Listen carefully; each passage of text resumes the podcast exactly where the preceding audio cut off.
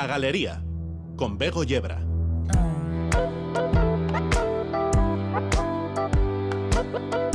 Algunos domingos nos gusta mirar atrás al inicio del programa porque sabemos que el día tiene muchas posibilidades todavía de dejarnos un sabor amargo. Y hoy mirando atrás nos hemos encontrado con que es el aniversario del nacimiento de William Beckford. Era novelista, crítico de arte y escritor de crónicas de viajes. También fue político. Dice su biografía que era un dandy total hasta el punto de haberse constituido en modelo para Lord Byron. Bisexual a los 19 años fue acusado, y leemos literal porque nos resulta curiosa la redacción, repetimos, fue acusado, acaso infundadamente, porque los cargos no llegaron a probarse de corromper a William Courtenay. Además, añade su biografía que entre sus descendientes están nada más y nada menos que Reiniero III de Mónaco y el, diseñador Egon von Fustenberg. Y entre otras muchas butades que demuestran su origen, mi hermano, su padre, había sido alcalde de Londres, dijo y escribió cosas como esta. Temo que no haya nada bueno en este mundo si no es componer aerías, el erigir torres, proyectar jardines, hacer colecciones de muebles en estilo japonés y escribir relatos de viajes a China o a la Luna. Supongo que cualquiera que tenga que levantarse mañana para ganarse la vida honradamente firmaría estas mismas palabras. Recordemos a William Beckford y busquemos alguna de sus obras para encontrar nuevas lecciones vitales. Recuerdos de los monasterios de Alcobasa y Betalla podría ser el único que estaría traducido al castellano. Eso sí, su novela gótica Batek podréis leerla en catalán.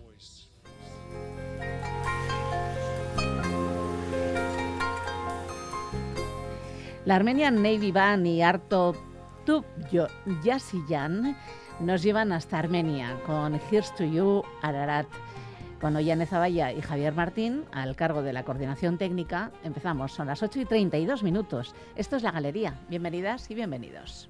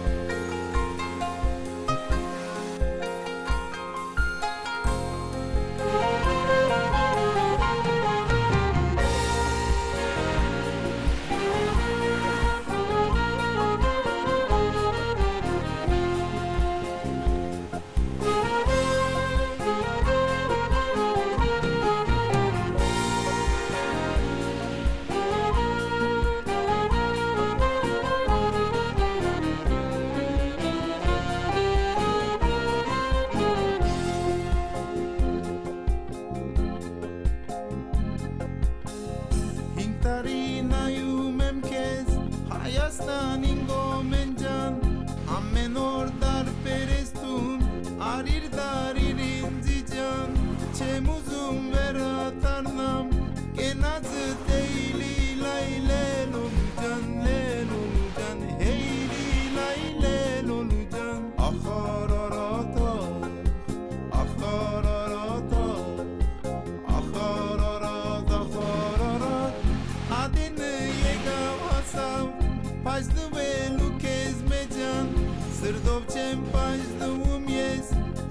Please.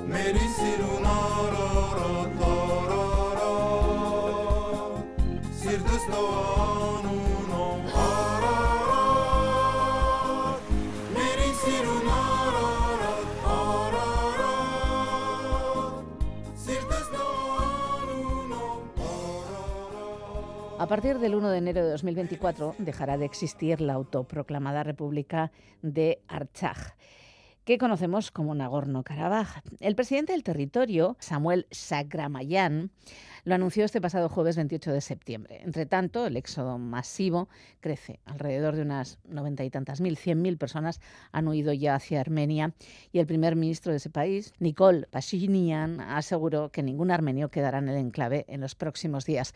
Creo que andarán por los 120.000 aproximadamente. El periodista donostiarra, Carlos Zurutuza, también ha informado sobre el conflicto que ha enfrentado Armenia y Azerbaiyán durante décadas con el foco en este preciso territorio de Nagorno-Karabaj. Algo más de 30 años después de proclamarse la República, el territorio, habitado mayoritariamente por armenios, pero reconocido internacionalmente como azerbaiyano, va a dejar, como decimos, de ser república. Carlos, muy bienvenido a la galería. Hola, buenas tardes. Eh, para ponernos un poco en contexto, casi casi habría que llegar hasta el final del Imperio Otomano, hasta 1915, cuando empieza el genocidio armenio, ¿no? Y bueno, que por cierto estamos de centenario, ¿no? Del final del genocidio armenio, 1923, y a la Rusia de Joseph Stalin, ¿no? Sí, más o menos, más o menos, porque ahí es donde empieza, digamos, el bucle este en el que están atrapados armenios y azeríes, ¿no? Eh, hemos visto el último capítulo, como comentabas, pues digamos la, desaparición ya de, Nagorno-Karabaj oficialmente a partir del 1 de 2024, pero, pero bueno, eh, por lo que estamos viendo, pues no, no quedan armenios ya en, en Karabaj después de, dicen que 2000 años.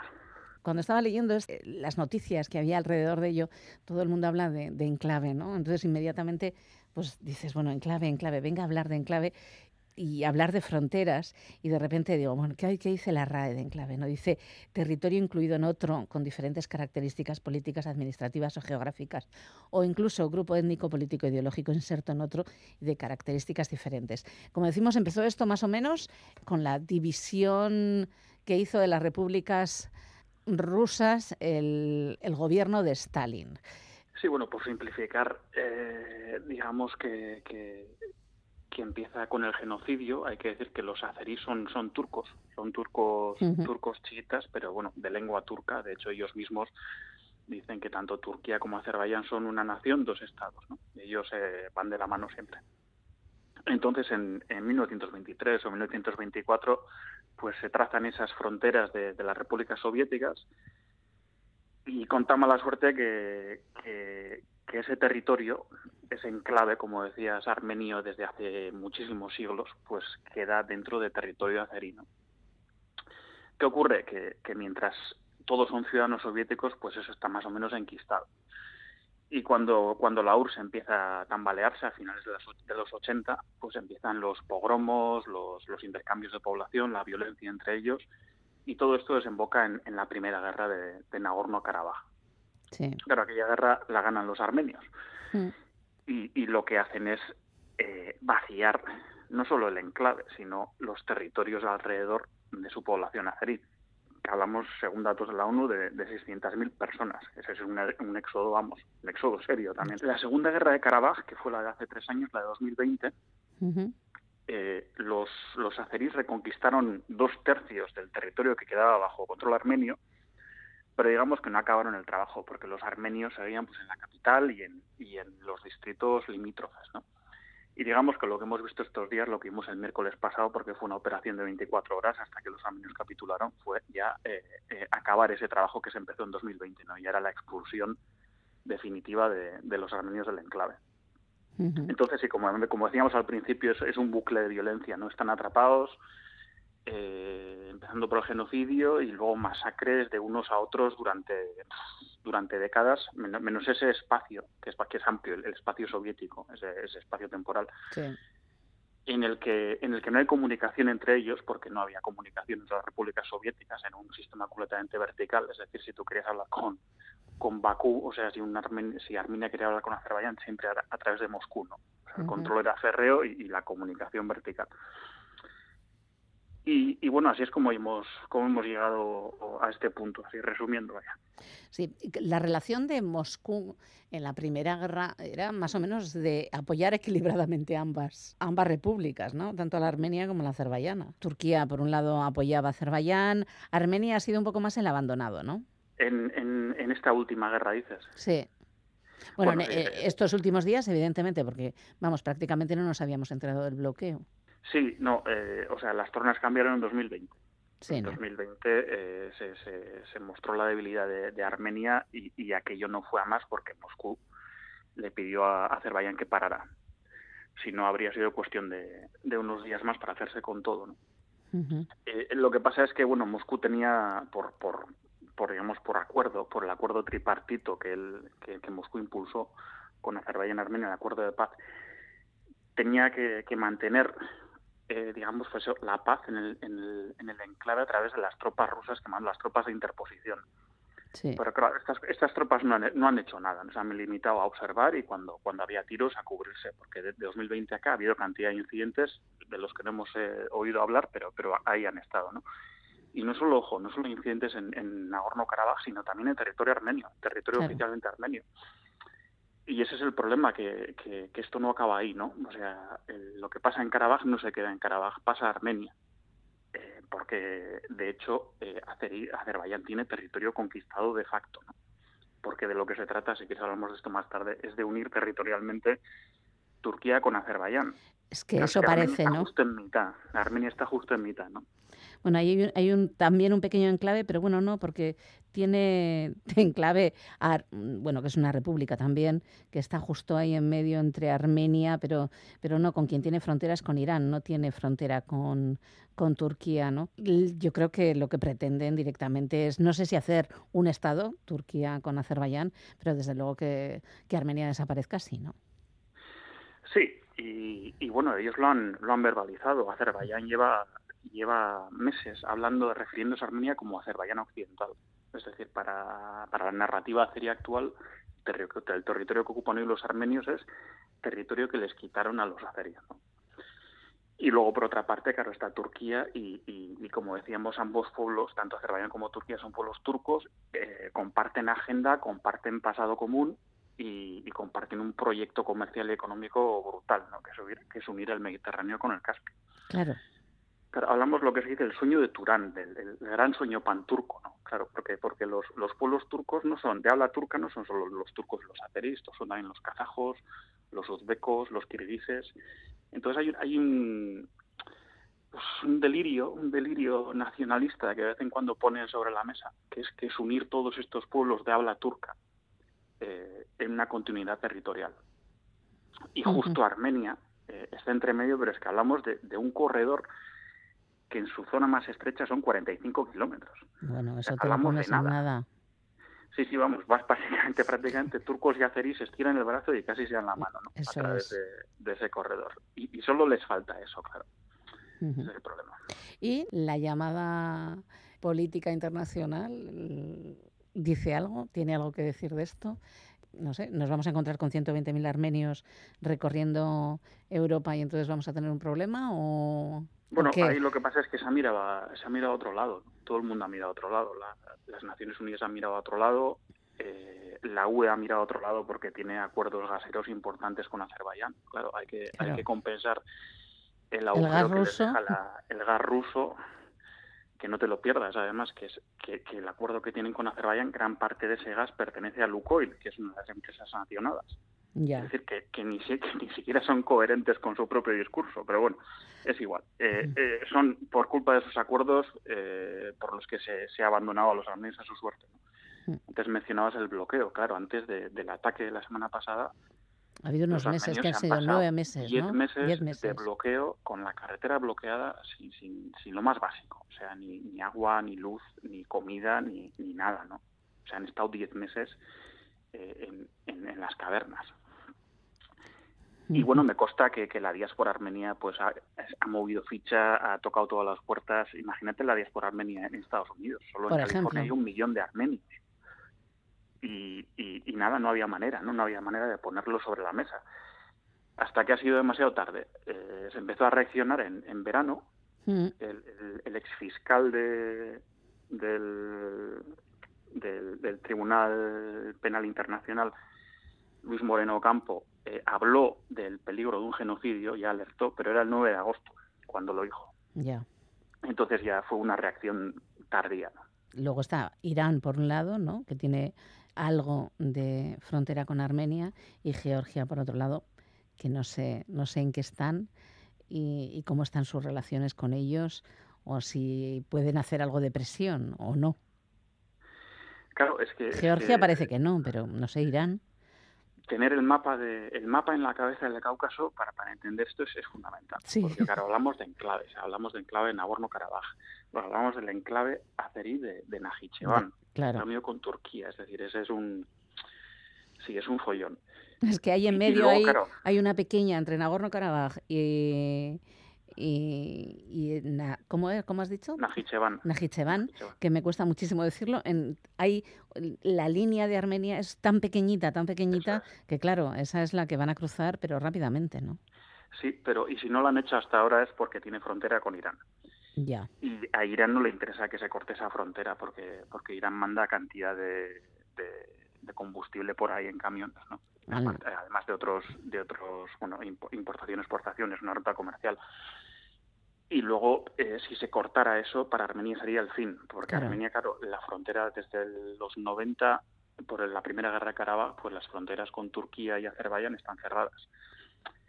Eh, la frontera norte con Georgia es complicada porque Georgia tiene muy buena relación con Turquía. Entonces, eh, claro, Armenia respira gracias a la frontera con Irán. Si, ya le cortan con el corredor es, es el fin. O sea, no, no habría manera de, mantener ese estado y cómo está reaccionando la población en Yerevan, en la capital armenia, a, esta diáspora que les está llegando. Tú tienes relación con, gente de allí, con periodistas locales. Eh, ¿Cómo están? ¿Qué dicen? ¿Qué cuentan? Mira, he hablado con, una amiga armenia precisamente hoy a la mañana y me ha dicho que, tiene a cinco armenios de Carabaj en su casa, recién llegados.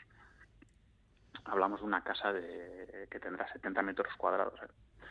pero bueno, que tiene una habitación, entonces tiene una familia de cinco personas en la habitación. Hmm. Esto ya a, título individual. El, resto, pues eh, los están acomodando, pues en, como ocurrió en la guerra de 2020, pues en, escuelas eh, abandonadas, en polideportivos, en pabellones donde pueden. Y bueno, sí que está llegando ayuda internacional. Ahora parece que bueno se, se van a se va a mandar dinero y pero pero claro, eh, pero cuánto va a durar eso. Claro, es una crisis humanitaria. claro, y Armenia es un país muy pobre, mm. que, apenas puede con lo suyo como para, como para acoger a toda esta población, ¿no? Y bueno, pues la, gente está aterrorizada y, muy desmoralizada, y no solo por haber perdido Karabaj, que para ellos es como un... Es, realmente es un, es un hito nacional para los armenios, ¿no? Sí. Pero sobre todo por la amenaza, ¿no? De la que no está hablando nadie, la amenaza para, para la propia Armenia porque nos estamos centrando en Karabaj, estamos contando lo que era Karabaj cuando ya no existe, eh, esa es la paradoja. O sea, es básicamente una, una esquela en prime time lo que estamos haciendo. pero en cambio no estamos no estamos poniendo sobre el terreno cuál es el peligro real para, para, Armenia. Claro. La desaparición como país, vamos, ¿no? Tiene todo el sentido. Eh, digo de, no, no, es que tenga todo el sentido, tiene todo el sentido para turcos y, y, azerbaiyanos, claro. Dicen, bueno, esto te lo quitas de en medio y nuestra relación va a ser mucho más fluida. Incluso, bueno, pues nos podemos convertir pues en miembros de la UE. Sí, bueno, ya todo es, lo que estamos viendo me lo creo todo, vamos. Pero desde luego que, y sin que pase nada. Sí, Sí, sin que pase nada. Hombre, a ver, Armenia es un, Estado soberano, digo yo, que, que, no será tan fácil. El problema que tenía Karabaj es que era oficialmente territorio azerí, a pesar de que nunca había estado controlado por, por Azerbaiyán. Siempre había tenido control armenio. Cuando, cuando, cuando se habla estos días ¿no? de, los separatistas, bueno, bueno, hay gente que, o sea, que llevan siglos ahí. O sea, no, no es gente que de repente eh, se vuelve loca y quiere separarse. Lo que ocurre es que acabaron atrapados en un mapa que se dibujó en Moscú en, en los años 20 y, estas son las consecuencias. En la frontera con Turquía, del lado turco, ¿hay armenios? No. ¿O no queda nadie ya? No, en Turquía hay poquísimos, poquísimos armenios, claro. Hombre, después del genocidio, ciertamente parece complicado, ¿no? Pero bueno, como... Sí, o sea, quedan, quedan. De hecho... Eh, de hecho, Artur Topyoy Chasidan nació en Turquía, ¿no? Eso es, eso es. No, no, sí. O sea, armenios hay. Lo que pasa es que es gente que vive con un perfil muy bajo. La mayoría están en Estambul. Eh, hay un pueblo, hay un pueblo donde todavía quedan armenios, donde la mayoría son armenios, armenios que se llama Bakifli. Y, de vez en cuando vemos eh, la, noticia de Bakifli, el último pueblo armenio de, de Turquía. De, Turquía, claro, pues estamos hablando de que, de que a principios de siglo había más de un millón de armenios en, en Turquía. Y mm. hoy hay una población de, de un puñado de miles.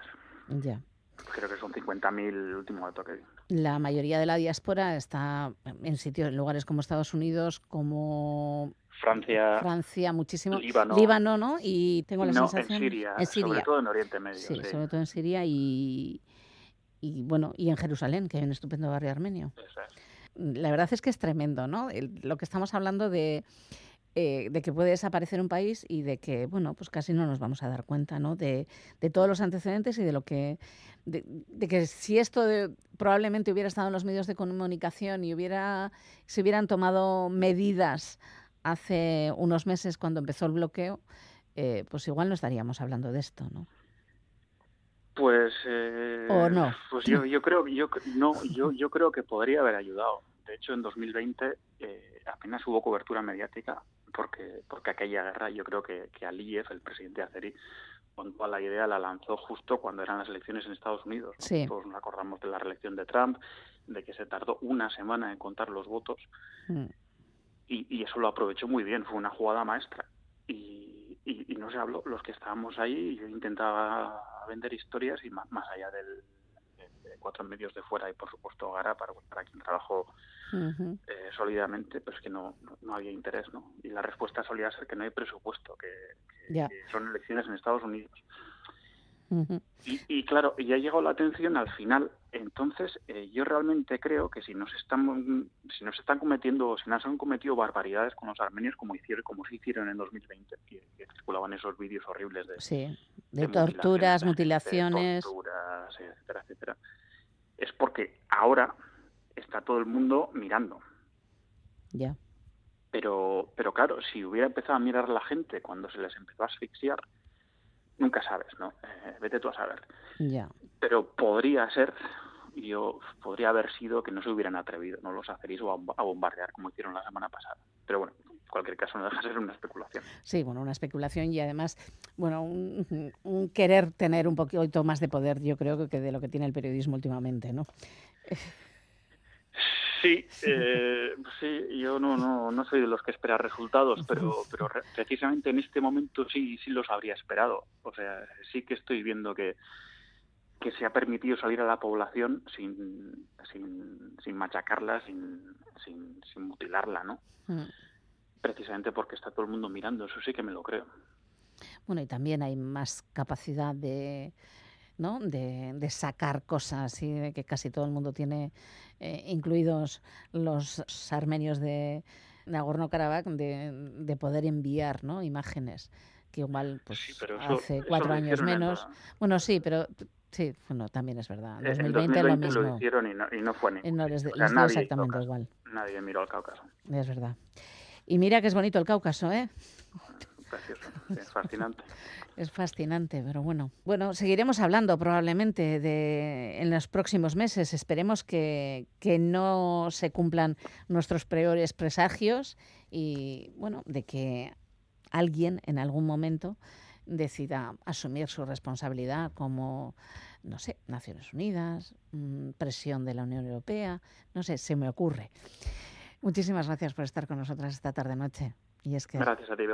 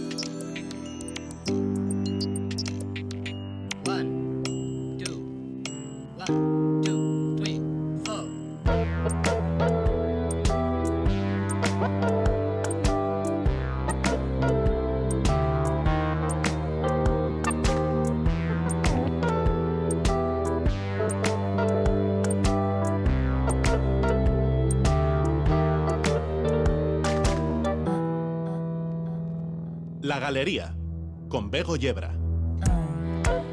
9 y 5 de la noche. Comenzamos la segunda hora de la galería hablando de orcas, unos animales con muy mala prensa a pesar de liberar a Willy 1 y 2. Ciencia. Ciencia. Mundo. Ciencia. Mundano. Mundana. Mundano. Mundano. Ciencia. Mundo. Mundana. Mundana. Ciencia. Ciencia mundana. Ciencia mundana en la galería y hoy con Alfredo Carón, como siempre, claro. Maldonado, ¿cómo estás? Muy bien, siempre que me dejas. Siempre que te dejo, no, siempre que nos deja el fútbol. Hoy vamos a hablar de encuentros marítimos. Encuentros marítimos, vamos a hablar de, de un animal eh, alucinante que son las orcas y, y tiene que ver porque en la fiesta de tu cumpleaños yo llevaba una camiseta Sí. que ponía Orcanize, que significa que tendría or- orcanízate con C. Sí. Y pues las amigas y, y co- y colaboradoras, pues hablamos del tema. Bueno, nos estaba encantando a todas la camiseta, eso hay que decirlo. Y entonces, oye, claro, sí, tengo que hablar del tema y Claro. tengo que buscar a alguien que sepa y he tenido la suerte de encontrarlo. Para quien, no sé, ¿tú sabes quién es Gladys? O que, que Eh, bueno, sabemos de Eh, Gladys, que sabemos ya- de Gladys. casi todo el mundo, ¿verdad? Es que desde ya del 2020 Ujú. se vienen dando bastantes interacciones, que yo no sé llama- cómo definir- Encuentros. encuentros. Yo lo he puesto como encuentros. Eh, Más de 750, ¿eh? Sí, sí, yo más de 600, más de sí, sí. Eh, y con tres embarcaciones hundidas de, por, por las orcas. Eh, Bueno, a ver. Por las orcas. Ya, a ver. Ya, ya estoy, ya estoy sesgo. Ya, no, es- estás metido en un sesgo ahí. me va a A regañar ver, el, el invitado. 750 encuentros. De ellos, un tercio solo han sido encontrarse y verse. Dice, Hola. Eh, El resto es que han querido jugar igual. No sé si, si la audiencia ha, ha- ha visto de- la, la que se montó, ¿no? Con todo tipo de memes, eh, Sí, fotos, un- camisetas como la mía, de únete al levantamiento orca. La or- rebelión de las la rebelión de orcas. las orcas. Se ha juntado muchas cosas, eh, más mm, sentimiento ecologista y, y un poco los veleros como ese símbolo de la desigualdad y ¿no? al final el 1% de la población mundial eh, emite el 50% del CO2. Y, y hemos visto esas orcas, pero no solo las orcas, ¿eh? no han sido los únicos animales. No sé si has visto los de las capibaras, los carpinchos en Argentina, que de pronto cientos de, de estos eh, roedores enormes Sí. se- eh, eh, invadieron las casas de los ricos de una zona de, de- de Argentina, Nordelta se llama la zona, o últimamente las nutrias en California robando de las tablas de surf, a nutrias marinas robando de las tablas de surf a los surferos. Eso es, son cosas que a los que nos gustan la- eh, los animales y, no nos gusta la desigualdad, pues como que lo vemos ahí. Pero, Bueno. ahí hay, pero ahí hay tema, ¿no? Hay tema asunto biológico, sí, hay un hay asunto que y- y, hablar. tiene y, y esta, esta viralización de, de, de estos fenómenos pues tiene su contrapartida y yo creo que tenemos que invitar a alguien que nos hable bien de, de- de qué está pasando. Con conocimiento de causa, Con sobre todo. Porque causa, nosotros más allá de- en modo hippie decimos qué Eso es, guay, qué ¿no? guay, Pero igual no es tan guay. Eso, eso es. Entonces, bueno, eh, he traído invitado a Alfredo López Fernández, un, tocayo. Él es un doctor en biología, investiga sobre los cetáceos y además es miembro del grupo de trabajo Orca Atlántica. Hola Alfredo, muchas gracias por, por estar aquí. Hola, pues nada, a lo que- para lo que queráis. Lo primero que no me ha quedado claro es eh, dónde investigas, dónde está tu Sí. sitio de investigación y, de- y en, y en qué investigas en general.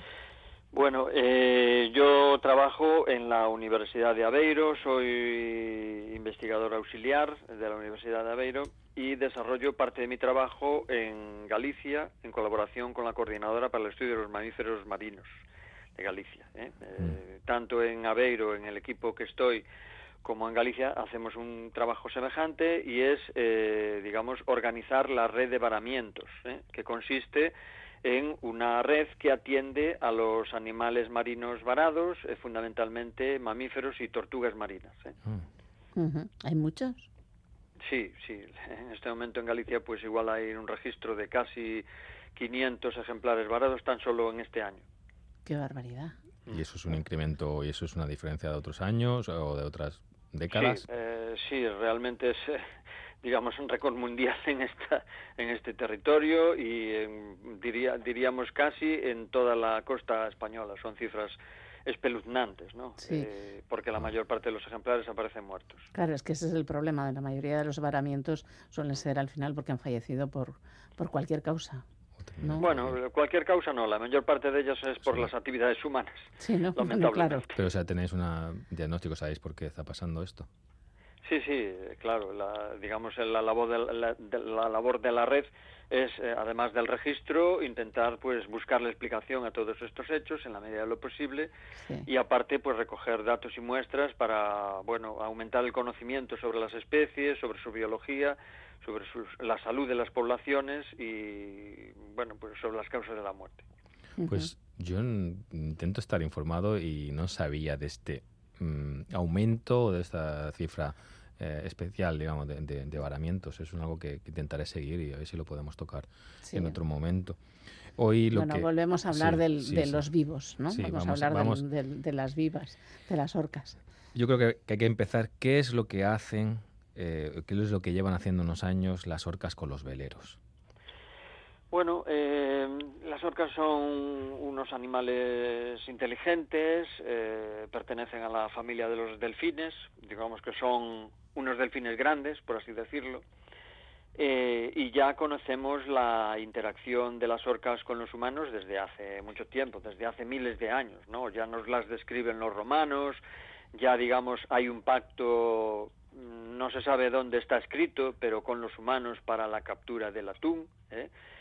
Por eso eh, las almadrabas llevan miles de años en el mar y las almadrabas y las orcas no pescan. ¿m? Por Mm. tanto que mm, la relación entre los humanos y las orcas es muy antiguo, muy antigua, au- aunque no esté eh, verdaderamente descrita, ¿no? Entonces en, la- eh, en los últimos años la relación pues eh, también va cambiando y eh, pues hay otro tipo de interacciones nuevas como es la interacción con la pesca no los humanos pues además de la de las almadrabas eh, nos dedicamos a capturar eh, atún con otro tipo de artes y las orcas pues interaccionan con esa con esa pesquería no Eh, y también interaccionan con otro tipo de objetos que los humanos ponemos en el mar, como pueden ser los barcos, ¿no? Veleros o no veleros.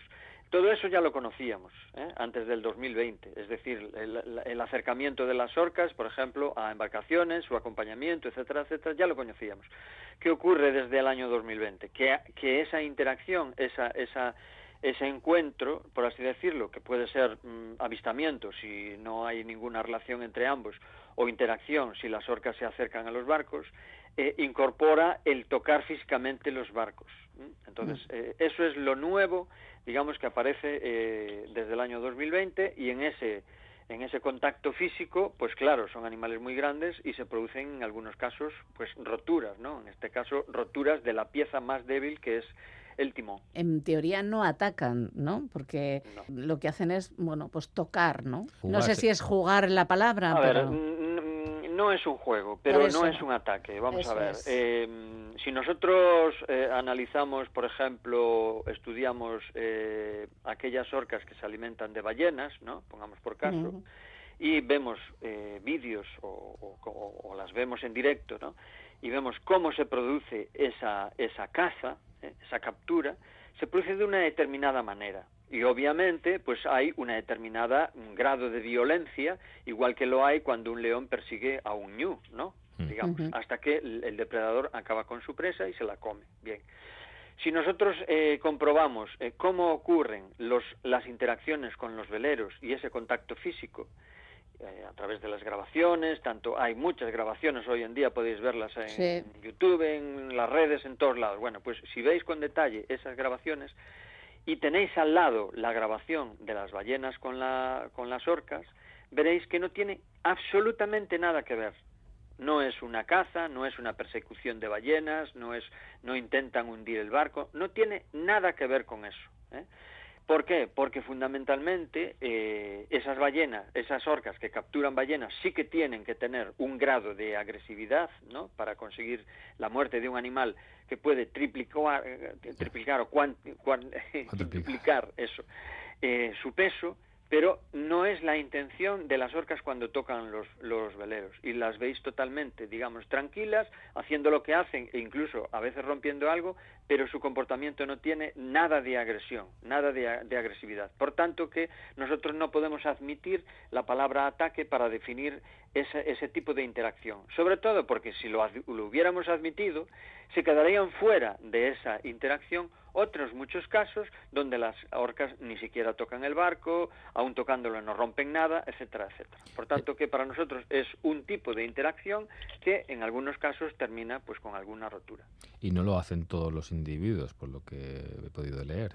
No, ni lo hacen todos los individuos ni lo hace el mismo individuo siempre. Ujú. ¿Por qué se le llamó Gladys? Bueno, pues eso fue un término coloquial cuando constituimos el, el grupo de trabajo Orca Atlántica, fuimos viendo que había unos algunos individuos que se iban repitiendo en las interacciones y a esos, digamos, a, a esos individuos que tocaban les denominamos Gladys, de un modo entre nosotros, no, esta es Gladys o este no es Gladys.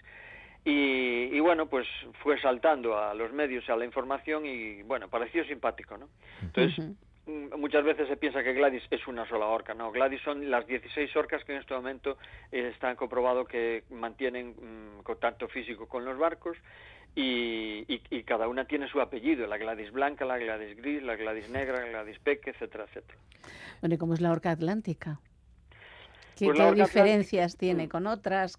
Cuéntanos. La orca atlántica, eh, la orca ibérica, es Sí. un- una subpoblación de la orca atlántica, ¿no? A lo largo del mundo, las orcas se las considera una sola especie, pero aún así, digamos que tienen distintas subpoblaciones, ¿no? Es como si dijéramos los humanos so- somos una especie, pero luego hay, pues, los humanos que viven en Asia, los que viven en África, los que viven en Europa, digamos que son diferentes físicamente, culturalmente y, de- y en, en sus lenguas, ¿no? Por ejemplo. Y en las orcas pasa exactamente igual. Es decir, eh, las orcas antárticas son unas orcas enormes que pueden llegar a 9 metros y las orcas ibéricas son unas orcas más bien medianas que no sobrepasan los 6 metros. Entonces, eh, aunque físicamente son muy parecidas todas, todas son blancas y negras, por así decirlo, pero eh, varían pues en, su, en sus detalles, en su eh, peso y en su cultura. Entonces, eh, las orcas ibéricas son medianas, no sobrepasan 5 o 6 metros, según sea macho o hembra, y la, y la cultura identitaria de estas orcas es que se alimentan exclusivamente de atún. Eh, no comen ballenas, no comen focas, no comen otra cosa. Y las orcas que comen ballenas no comen atún. Y las orcas que comen focas no comen ni ballenas ni atún. Entonces, esa es la especialización de las subpoblaciones de orcas eh, desde un punto de vista cultural. Eso es lo que yo quería llevar, la- esa palabra, el tema de la cultura.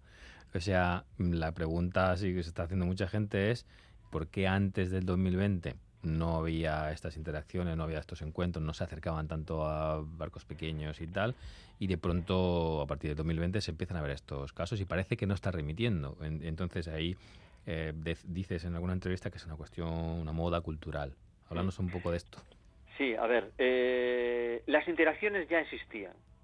Es decir, todo lo que ocurre durante una inter- interacción ahora, el 90% ya existía, salvo que no existía el contacto físico.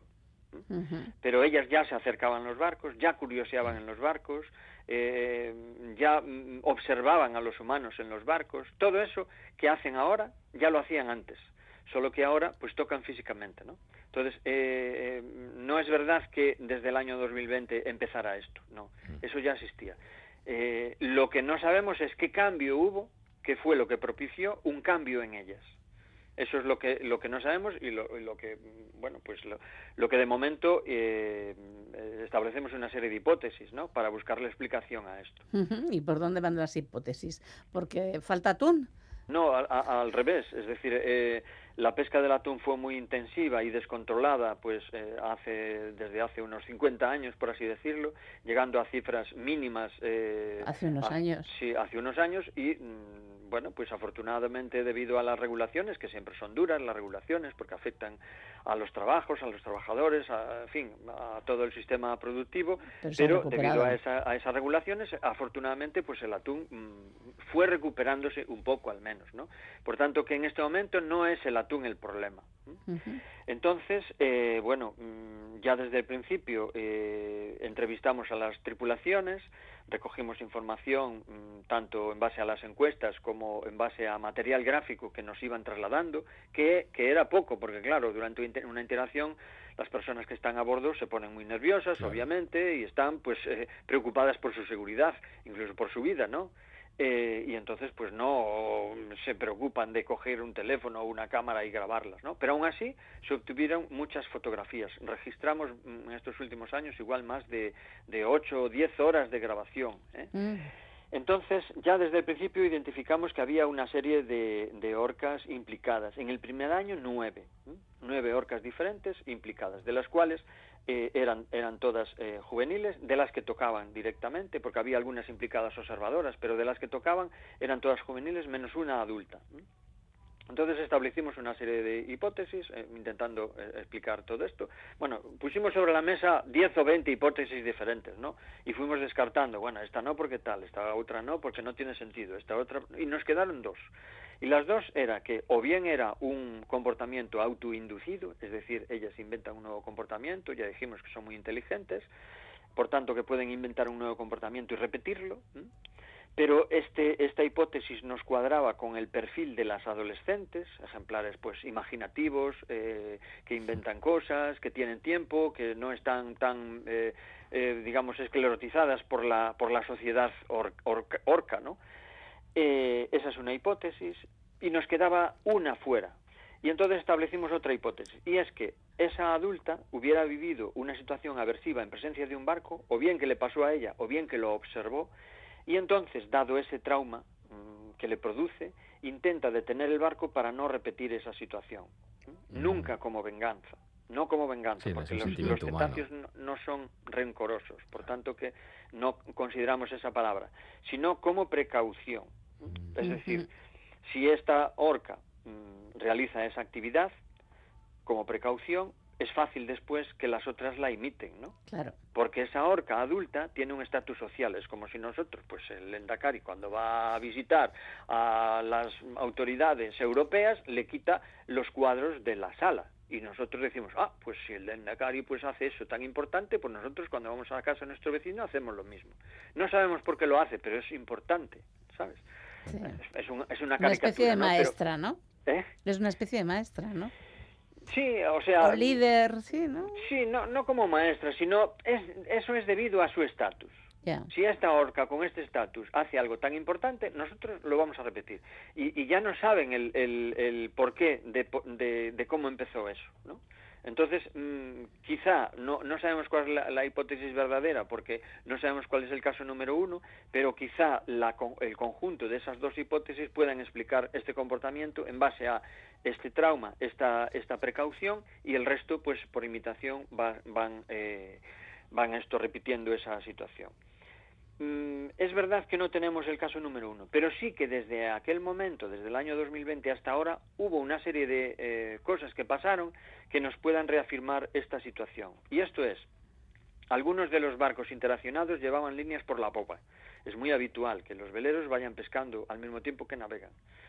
Eso es una motivación para las orcas, es decir, que mm, muchos de los barcos interaccionados llevaban eh, líneas por la popa. En unos de esos barcos que llevaba líneas por la popa, el señor al recogerlos se trajo a la orca colgando. ¿Mm? Eso lo- lo- nos lo fue eh, contado.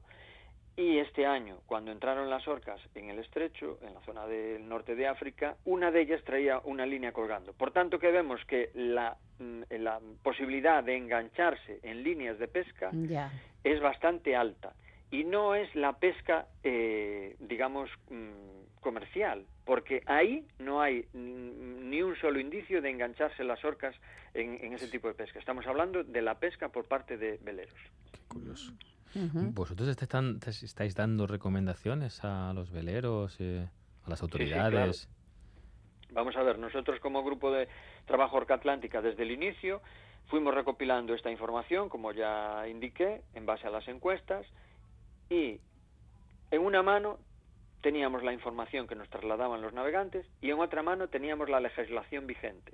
Con esas dos cosas establecimos un protocolo que le trasladamos a las autoridades españolas y portuguesas. El protocolo consistía en que cuando eh, se está viviendo una interacción, bueno, primero si alguien ve a las orcas que no se acerque, vale, pero eso no es el motivo de las interacciones, porque las orcas no se dejan ver. En, el, en el 99% de las ocasiones las orcas no son vistas previamente, o 99 no, igual es 95, pero da igual. Entonces, eh, en el caso de mm, sentir que hay una interacción, mm, detener la velocidad del barco, eh, mm, dejar el timón libre y apagar toda la electrónica menos la radio. Todo eso tiene un argumento y una razón, porque la velocidad es una motivación para ellas. Ellas, como son delfines grandes, igual que los delfines, eh, la velocidad eh, les provoca competición. Es decir, cualquier, cualquiera que navegue sabe que en cuanto pasa por un grupo de delfines se le vienen a la proa, porque les gusta competir por el barco con el barco. Si el, si el patrón para el barco, los delfines pierden interés y se van. Por tanto, que ese es el argumento de detener la embarcación, la pérdida de interés por parte de las orcas y que, y que se vayan. Efectivamente, no se van siempre, pero al menos en un 60% de las ocasiones sí que se fueran. Dejar el timón libre es porque cuando ellas están eh, en la popa moviendo el timón, lo mueven con la cabeza, nunca lo muerden, ¿eh? Provocan unos giros tan bruscos que uno se puede lastimar, ¿m? tanto en las manos como producir una luxación pues a nivel de, de hombro, etcétera. Entonces, mejor dejarlo libre. Y, y eso, avisar de la, de la situación a las autoridades. Claro, en el mar es complicado porque decir parar el barco no es como frenar un coche, ¿no? No. Tú frenas un coche a cero, pero el barco bajas el- las velas y apagas el motor y no llega a cero, al menos de forma inmediata. Por tanto, que es una situación un poquito compleja y las orcas obviamente pues saben perfectamente eso, que el barco no llega a cero de forma inmediata. Claro. Es, es muy interesante porque creo que has mm, eh, desmitificado algunas cosas ¿no? de, de lo que se viene diciendo, ¿no? El, el que son ataques, el que mordían lo- los, los timones, el que eh, es- eh, hay una horca herida que parece que es una cuestión de venganza. eh, ¿no? Eh, hay unas cuantas cosas que has desmitificado y por otro lado hay otras que creo que son bastante desconocidas. Es la, la inteligencia, la, La cultura, cultura. ¿no? el que haya poblaciones con distintas, eh, no solo de fisonomía, sino también de, de- de comportamientos muy distintos que además se van inventando. O sea que de pronto es, es adolescente, ¿no? Lo de, lo de- nos ha gustado Ah, mucho lo de lo de los, los adolescentes imaginativos. imaginativos. Eh, De todas formas, esto eh, lo van a dejar, va a seguir o no, porque eh, porque como has dicho en un momento determinado que es una moda, igual de repente, Sí. ¿no? Dicen, pues esto ya no me interesa y hago otras cosas. Sí, a ver, las modas efectivamente funcionan así y se conocen en las orcas. ¿eh? Hace años, hace ya décadas, unas décadas, las orcas de la Columbia Británica, eh, de repente una se puso un salmón en la cabeza y a las otras les hizo tanta gracia que durante dos años todas las orcas llevaban salmones en la cabeza y eso está constatado y publicado científicamente, o sea que eso está conocido, eso es conocido, pero eh, así como eh, una moda aparece, también desaparece. Ujú. Entonces, eso es una cosa. Mm, lo que pasa es que el comportamiento de las interacciones con contacto es muy complejo. Es Ya, un comportamiento, no, no es un solo comportamiento, sino que es una cadena de comportamientos que se va eh, concatenando, por así decirlo, pero eh, los eslabones eh, mm, van cambiando de posición. Entonces, de las 16 orcas, es posible que en ese comportamiento no pongan los eslabo- eslabones en la misma posición. Y, y de ahí viene la dificultad de, de, mm, establecer un patrón. Obviamente hay un patrón general que es que las, las orcas compiten con el barco, luego lo tocan y luego lo rompen y luego pierden interés y se van. Ese es el patrón general. Pero luego eh, eh, en, ese, en esos eslabones que consti- constituyen la totalidad del comportamiento pueden ir cambiando de, de posición. Y en este momento hay 16 orcas con 16 intereses distintos, actuando en, en 16 zonas diferentes, por tanto que hace que no sea tan simple como explicar eh, el comportamiento del salmón Ya. en la cabeza, ¿no? Es mucho más eh, complejo y por eso decía que no es un juego, es decir, en todos esos eslabones podemos encontrar uno que sea compatible con, con un comportamiento lúdico o con un juego, pero luego hay otros muchos que no tienen nada que ver con eso. Cuando hablamos de, de cetáceos y cuando hablamos, siempre hablamos de peligro de extinción, ¿cómo está el asunto de la orca ibérica? Mal, las orcas ibéricas están muy mal. Fatal, ¿no? Muy mal porque en este momento, bueno, eh, este año hemos realizado un, un catálogo de identificación que se puede consultar en la página web de Orca Ibérica y tenemos registradas 35 orcas. 35. Eh, que, que seguramente sean más, porque alguna no es fotogénica, la otra se nos escapa siempre, etcétera, etcétera, y vamos, pero no pasan de, de 50 orcas seguro. Eso es un número muy bajo, ¿no? Muy bajo y que en estos cuatro años pues hemos comprobado la muerte al menos de cuatro orcas. Por tanto que a las orcas les va cada vez peor. Y no tienen eh, inmigración, por decirlo de alguna manera. No hay intercambio entre poblaciones. No, no. A ver, eso puede haberlo, pero eh, será insignificante, ¿eh? Eh, porque, mm, eh, por ejemplo, desde el punto de vista genético, las orcas de la subpoblación ibérica, eh, eh, digamos, son absolutamente diferentes de las islandesas, de las noruegas, etcétera, y son muy parecidas a las canarias. Pero hoy en día sabemos que no hay contacto entre ellas. No observamos ni orcas canarias en, en la península ni orcas de la península en Canarias. Entonces, aunque genéticamente puedan estar muy, empare- muy, muy, muy cercanamente emparentadas, pues en el momento actual no hay relación entre ellas. Entonces, incluso a veces nos preguntan si, si este comportamiento se podía trasladar a las orcas islandesas o norueguesas, claro, se preocupan mucho allí por eso, pero es posible que no, porque este comportamiento es tan cultural y tan identitario que es como si nosotros vamos a visitar un país lejano y antes de la comida esos ciudadanos realizan un, un ritual que nos parece muy extraño, entonces no participamos porque tenemos miedo a meter la pata, no entendemos qué es lo que hacen, ¿no? Entonces, eh, si una orca norueguesa se viera en el medio de las, de las ibéricas y observara las interacciones, No participaría porque no entendería nada, ni, ni, ni nada que significa eso, ¿no? Lo que. Ni, no, nosotros tampoco lo entendemos.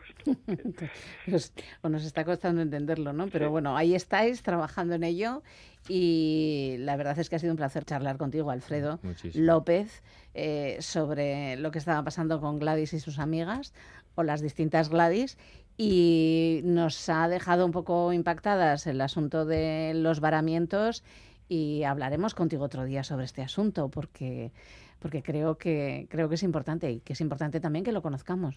Bueno, me alegra también que este asunto haya servido como para darle voz ¿no? a, Gladys. esta- la, a Gladys, a la protección de las orcas ibéricas ¿no? y Claro. su conocimiento. y muchas claro. gracias por vuestro trabajo y lo está publicado también, ha hecho, tiene publicaciones científicas y, y van trabajando sobre esto. Muchas gracias por, por- por estar aquí y por tu trabajo. Muy bien, pues nada, podéis consultar información en la página web de Orca Ibérica, en la aplicación MobileGT Orcas y cuando queráis hablamos de cualquier otro tema. Muchas gracias y un saludo para todos los oyentes. Un saludo.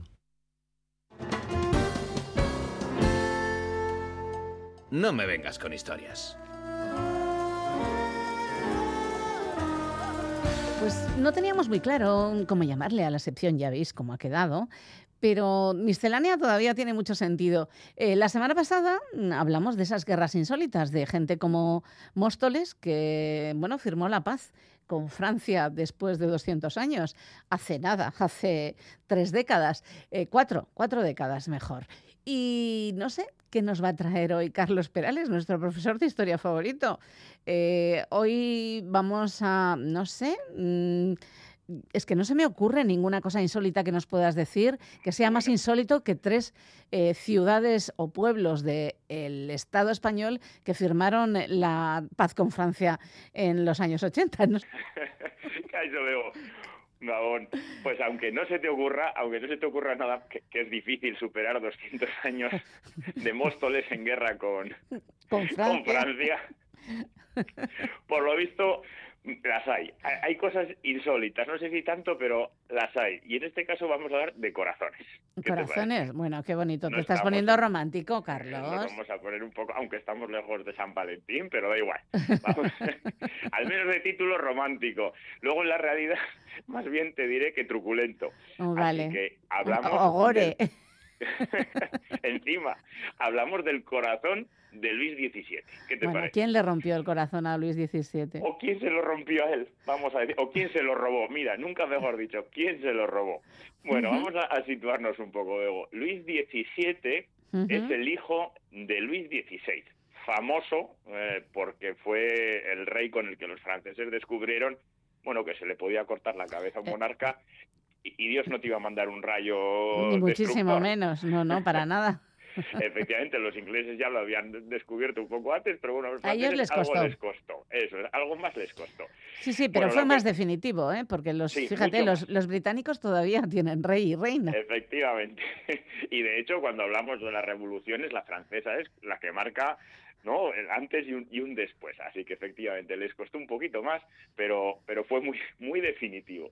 Bueno, pues el Luis XVII es el hijo, el, el- el único hijo varón que sobrevive, del, que sobrevive, entre comillas, a su padre en el matrimonio mm, entre Luis XVI Y María Antonieta, la famosa reina austriaca casada con Luis XVI. Sí. Como todos sabemos, en 1789, eh, bueno, estalla la, la, la Revolución Francesa con la toma de la Bastilla y, en, bueno, tras muchos momentos que muchos conocemos, eh, el rey con toda su familia se da a la fuga, ¿no? Ve un poco el, el panorama y se da a la fuga, pero lo descubre. Hombre, lo les descubre. pillan, ya es, recuerdo yo que les pillan.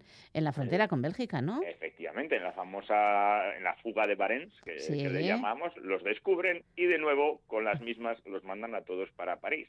Y en París los van a encerrar, por si acaso se les ocurre de nuevo escaparse, en la Torre del Temple.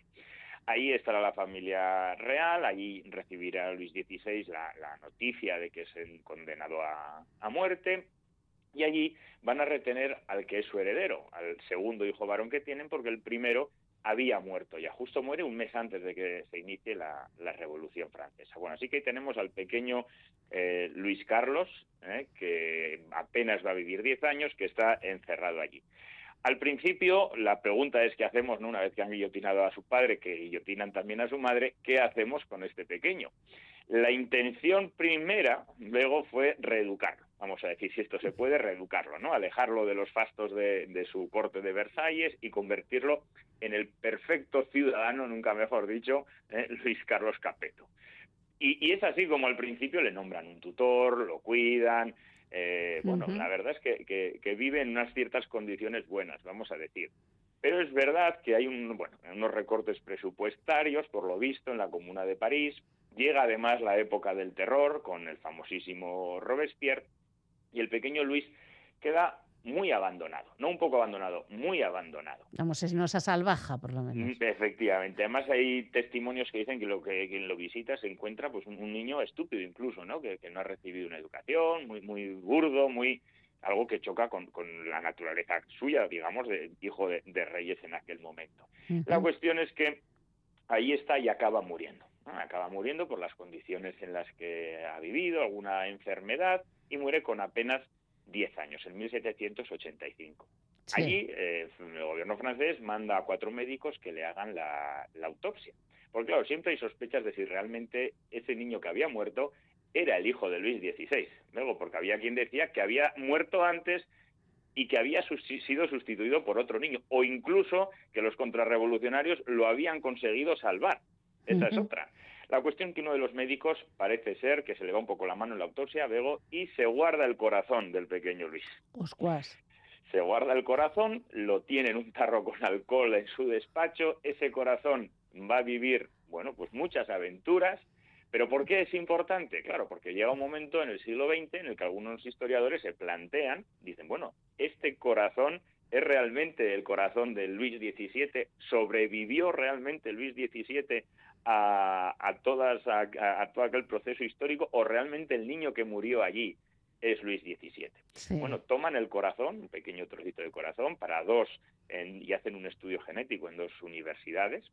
Uh -huh. Y resulta, claro, la pregunta es con qué lo comparamos, ¿no? Porque para saber si es realmente quien dicen ser, con quién lo comparamos. Bueno, pues lo compararon, entre otras, eh, otros elementos, con descendientes de María Antonieta, que sí. todavía quedan, y con un mechón de cabello de la reina María Antonieta que parece ser que ella misma antes de ser guillotinada envió a su madre. Bueno, hasta hace poco, ¿eh? hasta hace poco hemos, bueno, hasta hace poco, ya unos cuantos años, casi décadas diría, pero realmente, visto el, el, toda la historia, no sabíamos si ese corazón era realmente el de Luis XVII o no, o si había huido, porque había, a lo largo de la historia, veo, ha habido muchos personajes que han dicho ser ¿eh? Luis XVII. Como más, el mito de Anastasia, ¿no? Más o menos. Igualmente, igualmente. Es más, si leemos a Mark Twain en las aventuras de Huckleberry es verdad, Finn, es verdad. hay un personaje al que, o que, ¿no? o, o que, que, dice ser o al que le llaman eh, Luis eh, Luis XVII, porque imagínate sí, todos, sí, aparece sí, uno en Alemania, aparece uno en Argentina, bueno, la cuestión es que estos estudios llegan a buen puerto, ya fiables, ya en pleno siglo XX, y resulta ser que ese corazón efectivamente es el de un descendiente al menos de María Antonieta. Ahí ya no había pruebas, o sea, no había, no había duda de las pruebas. Efectivamente, ese corazón, ese niño que parece mmm, que no, no, era quien, de, no, pero que sí, cuando le hacen la autopsia, y ese corazón que coge uno de los doctores, era efectivamente el de un descendiente de María Antonieta. Claro, esto nos puede parecer, pues una aventura muy truculenta la del sí, corazón, pero, pero claro, esto si, si ese niño sobrevive, hay ahora alguno que pretende el trono de Francia que quizás no lo pudiera pretender, porque ese niño tendría herederos. Si ese corazón efectivamente era el de Luis XVII, el niño que nunca llegó a reinar, pues el pretendiente al trono de Francia puede seguir con sus derechos. Pero la historia del corazón cambia o podría haber cambiado muchas cosas también en la historia actual. Así que quien quiera conocer y ver el corazón de Luis XVII en Saint-Denis puede, puede, puede hacerlo. No me vengas con historias. Feliz semana. Igualmente, Bego. Agur. Agur. Langileak baldin badira barnera sarditezela. Langileak, langileak, langileak ote dira. Langileak baldin badira barnera sarditezela. Eia, eia, eia, eia, norbait kanpoan ote da. Eia, eia, eia, eia. 19 minutos para las 10 de la noche y es tiempo de reflexión a partir de las organizaciones que conforman la coordinadora de ONGs de Euskadi. Hoy es el tiempo del Fondo para Mujeres. Es quien nos va a invitar a una actividad que creemos interesante. Kalala. Calal es un fondo de mujeres. Promovemos los derechos de las mujeres a través de la entrega de donaciones, formación y acompañamiento a sus organizaciones. En nuestro trabajo nos enredamos con otras organizaciones y confiamos en las capacidades diversas que todas tenemos para construir colectivamente. Por ejemplo, compartiendo espacios con otros fondos de mujeres y en movimientos feministas de América Latina y Europa, hemos ido identificando realidades que siguen patrones similares en los distintos países de ambos continentes. Desinformación, manipulación informativa, sabotajes, boicot a iniciativas que beneficiarían a grupos vulnerables, amenazas en redes sociales, ataques físicos incluso. Este es el terreno en el que las activistas se mueven en los últimos años. Pero los ataques de los fundamentalismos y las derechas extremas amenazan no solo la seguridad y el trabajo de las activistas, sino los principios democráticos en general, aunque con impactos diversos. El contexto se presenta amenazador con avances de las crisis democráticas, los conflictos armados y la emergencia climática, así como el aumento de la militarización y la represión. Todos ellos son síntomas y consecuencias de unas democracias que deberían funcionar mejor.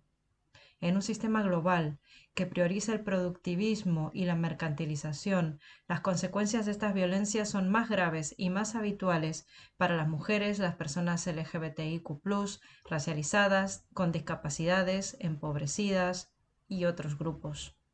Sí, el panorama es preocupante, pero a base de encontrarnos y trabajar colectivamente, hemos aprendido también que estamos juntas y que no vamos a detenernos. Disfrutamos fortaleciendo iniciativas transformadoras, guiadas por el amor, el placer y la irreverencia.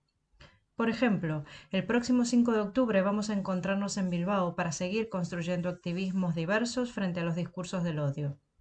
La Asociación Mujeres con Voz, el grupo Guarmipura y Calala colaboramos para impulsar los derechos de las mujeres migrantes y en este camino, que emprendimos hace años, decidimos generar espacios como este donde cooperar y crear ideas luminosas e inspiradoras, porque entendemos que la forma de organizarnos, protegernos y seguir defendiendo las democracias es colaborando. Gracias por escuchar. La galería.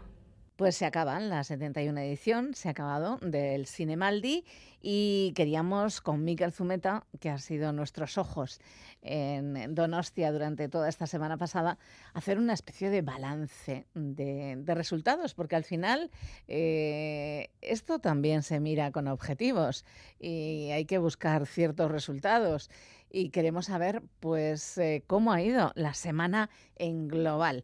Miquel Zumeta, Gabón. Gabón. ¿Qué tal el palmarés? Ayer estuve viendo la gala. Y Muy bien. no sé, no me gustó tanto, fíjate, la gala. Ah, la gala, ya, bueno, no sé. Yo mm, sí, sí que leí por ahí como, bueno, que larga, los No, larga no. Ah, bueno, los agradecimientos sí, pero si premias argentinos y argentinas, eh, te la juegas. Bueno, el, o sea. ja- el japonés, cuidado. Bueno, también, arigato, también, arigato, también, también, es verdad. arigato y unas pausas dramáticas y un... Sí. Era muy simpático, pero Dios mío. Bueno, pero claro, también tenía una edad. Me imagino que también tiene que ser un premio así como muy especial, ¿no? Cuando llegas a cierta edad, eh, que todavía te premien por tu trabajo, bueno, pues imagino Sí. que tiene... A mí, para mí fue un, un kigarri lo del japonés, Eh, pero esto me pareció bonito. Bueno, cuéntanos, ¿qué te pareció el palmarés? Yo creo que estuvo bastante repartido y, la verdad es que me, o sea, no, salvo una que fue la, creo que las directoras taiwanesas, Sí. la mejor dirección que me, me sorprendió, que dije, uy, pues no sé yo, o sea, sí lo puedo entender igual, pero tampoco es- no lo veía con lo que hemos visto en el festival, con las películas que hemos visto y tal. No sería una película a priori que destacara. Hombre, si me explican, mira, pues así, por esto, por esto, bueno, pues entonces igual sí, ¿no? Pero ya a priori dije, Ya, pero "Ah, te tienen que convencer, ¿no?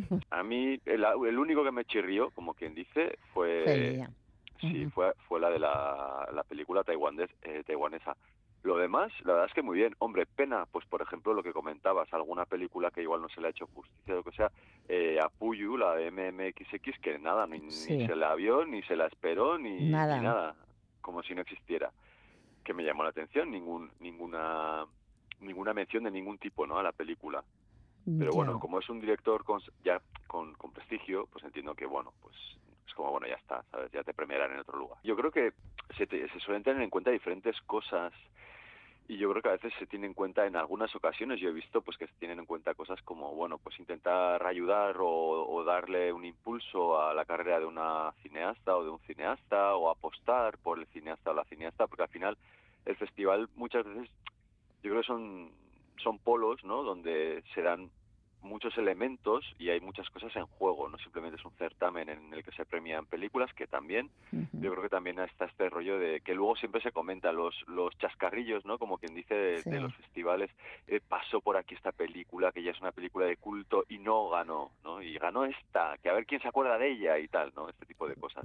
Ahora mismo no recuerdo quién dijo, y me parece que, que es muy oportuno, es si no hubiera festivales, la mayoría de las películas que, que se han podido ver en este festival o en otros no se rodarían, porque no tendrían ninguna distribución. ¿no? Claro, sí, sí, sí, sí. Yo me acuerdo con, por ejemplo, cuando ganó Beginning, eh, la película georgiana, y a mí, que a mí me gustó un montón. Me recordó a, mm, pues a Haneke un poco, eh, algo de Von Trier, o sea, me gustó. Y la gente estaba, esta película que no vale nada, no sé qué, tal, y ganó.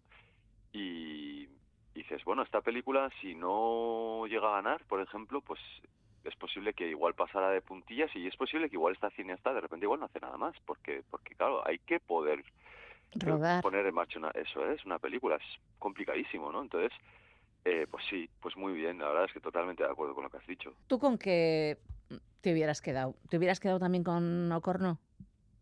Sí. Sí. A ver, yo lo veía complicado porque yo tenía cuatro favoritas. A ver, dinos las otras tres. Pues eran MMXX, Es que sí, que no le ha debido gustar a nadie. Ya no sé, yo creo que igual también ha sido el que es una película difícil y luego que es una, un director ya Sí. que ya tiene prestigio, entonces venga, pues mira, yo qué sé, ¿sabes? Ya. Para otra ocasión. Pero luego Ocorno está muy bien, me gustó mucho y luego Un amor de Isabel Coixet me gustó un montón Ujú. Y eh, All These Roads, la, la película de, de Raven Jackson, también Sí. me gustó un montón. Y yo estaba entre esas cuatro. Y, y sí que me gustó Kalak, me dejó un poco el estómago un poco revuelto, pero me gustó Kalak y la tenía ahí como, ¿no? Cuando eh, pues hablaba del festi, las películas que han entrado en competición, que había como dos grandes bloques, ¿no? Unas que, digamos, se podían concebir como más películas más generalistas, que pueden estrenarse en salas convencionales, etcétera, y luego otras que son un poco más de festival o de arte ensayo, etcétera.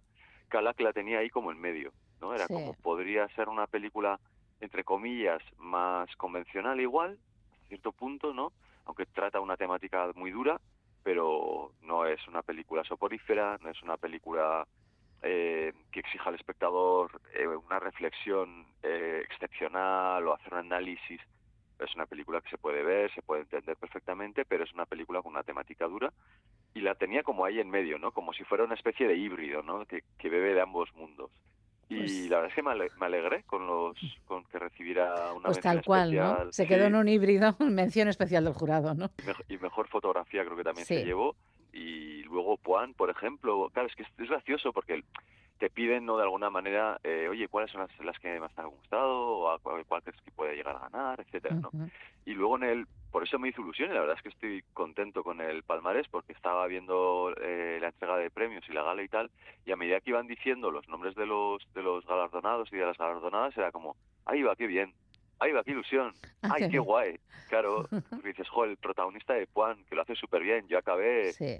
jo, pues emocionado con muy bastante emocionado ¿eh? con el sobre todo con el final tiene un par de momentos donde me emocioné que estuve al- allá con la lagrimilla ya pero sobre todo el final donde vemos el, el arco del personaje la evolución y el desarrollo que tiene el personaje protagonista que es un personaje muy adorable muy adorable Sí. y, y- la verdad es que dije, joder, qué bien. Y el japonés, por ejemplo, también que dije, ahí va, claro, si es que lo hace, es que lo hace muy bien, claro. Yo me he estado fijando en otras cosas. Y ya estaba como última, una de las últimas películas, ¿no? Que si, si no fue la última competición, que tú ya estás ya con el cerebro frito. Dices, pues no, no he estado prestando atención lo bien que, que lo hace el actor. Y es verdad.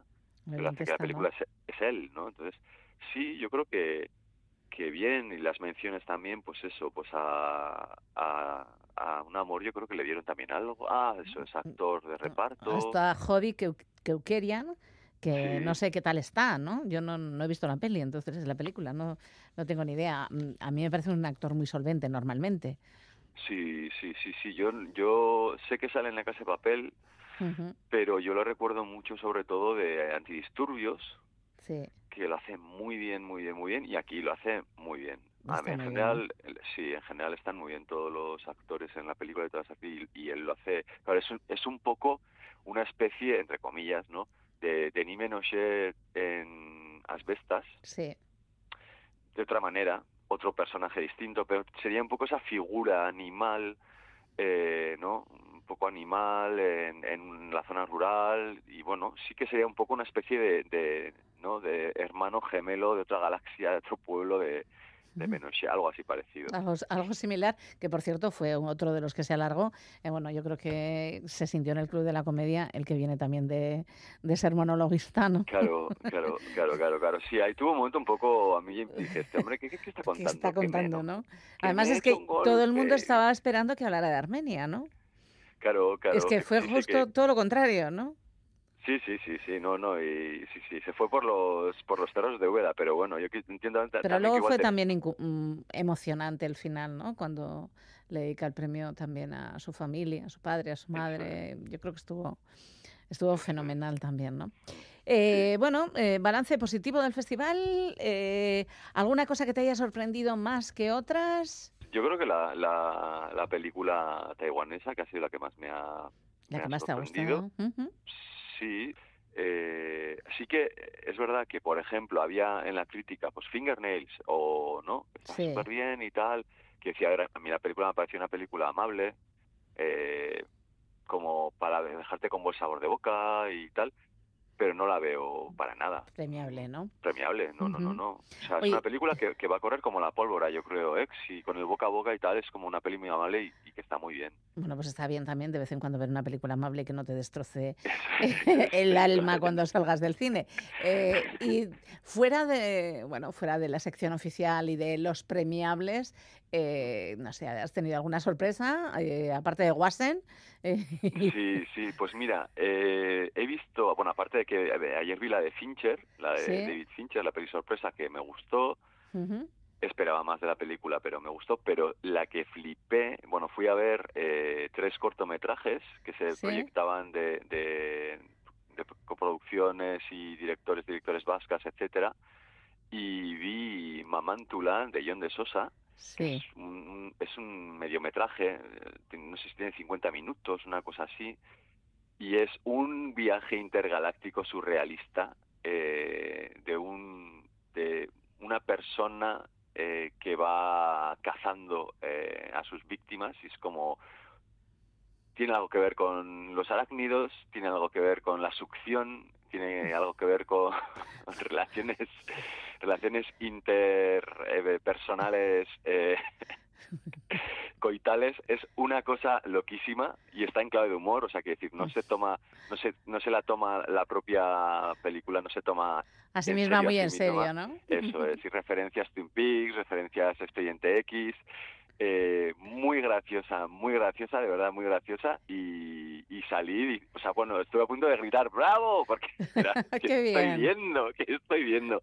Una cosa maravillosa, o sea que sí, pues así por añadir alguna cosa distinta. Pues mira, nos quedamos con esa cosa distinta que perfectamente puede ir a Sitges, ¿no?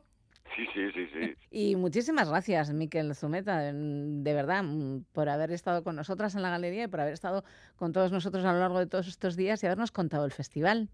Oye, ya, pues y a ti por, por, por contar conmigo y por ser tan tan amable y tan dulce y, y escucharme. ¿Cómo no? Un abrazo enorme. Igualmente, mi es que...